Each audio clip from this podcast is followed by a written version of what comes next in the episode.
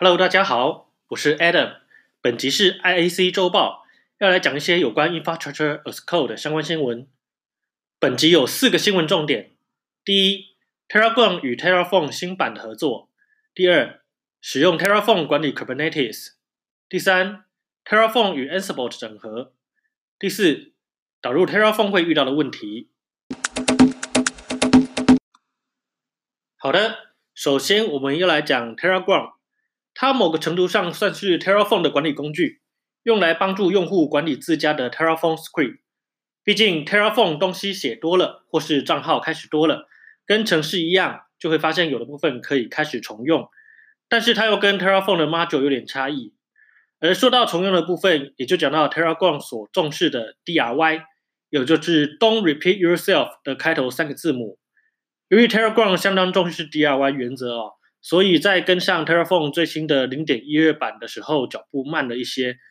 因此，在去年二零一八四月二十七的时候，他请求了 Terraform 的官方协助，讨论了将近快一年，终于在最近决定好实作的方式，并且承诺会在二零一九年六月七号的时候完成。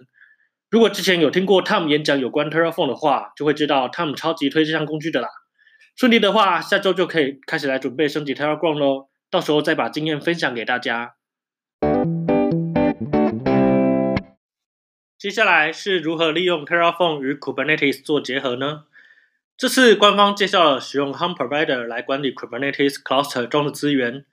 利用 Terraform 管理的最大好处是，Terraform 会把状态，也就是 states 记录下来，所以下次要修改变更的时候，就可以很清楚的知道有哪些东西被新增、修改或是删除了。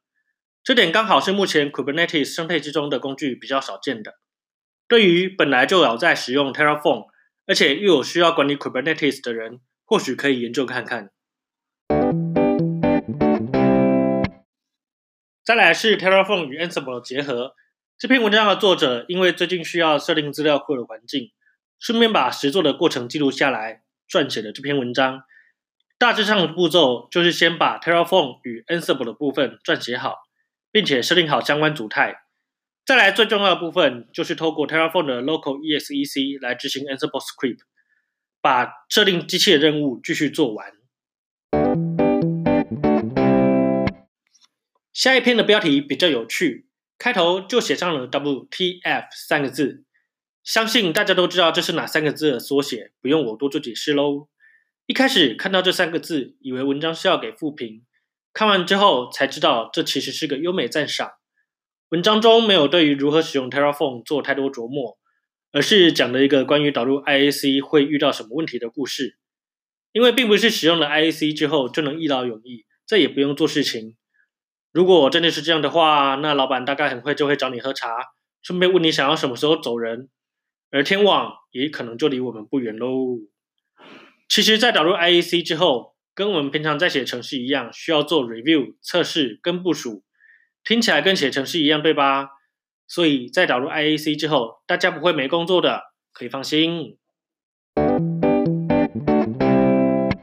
再来是一篇尝试错误的文章，作者本来利用 Terraform 的 template 来建立 Kubernetes 的范本档案，想要透过这样来减少一些人力负担，但是在经过测试之后，作者发现这是一条错误的路线，Kubernetes 的范本档还是应该让 Helm 来建立，所以现在工作流程就变成了 Terraform 把参数放到 AWS System Manager 的 Parameter Store，接下来主机再利用 AWS ENV 或是 Chamber 把 Parameter Store 里面的变数拉下来制作成环境变数，传递给 Helm file 之后，再利用 Helm 制作成 Kubernetes 的 YAML 范本档，之后再给 Kubernetes 套用。而这光链都觉得是好长的一串流程，有兴趣的就点文章进去看一下吧。好了，本集就到这里结束喽，谢谢大家的收听，也感谢 Tom 提供基本文稿。我是 Adam，我们下次见。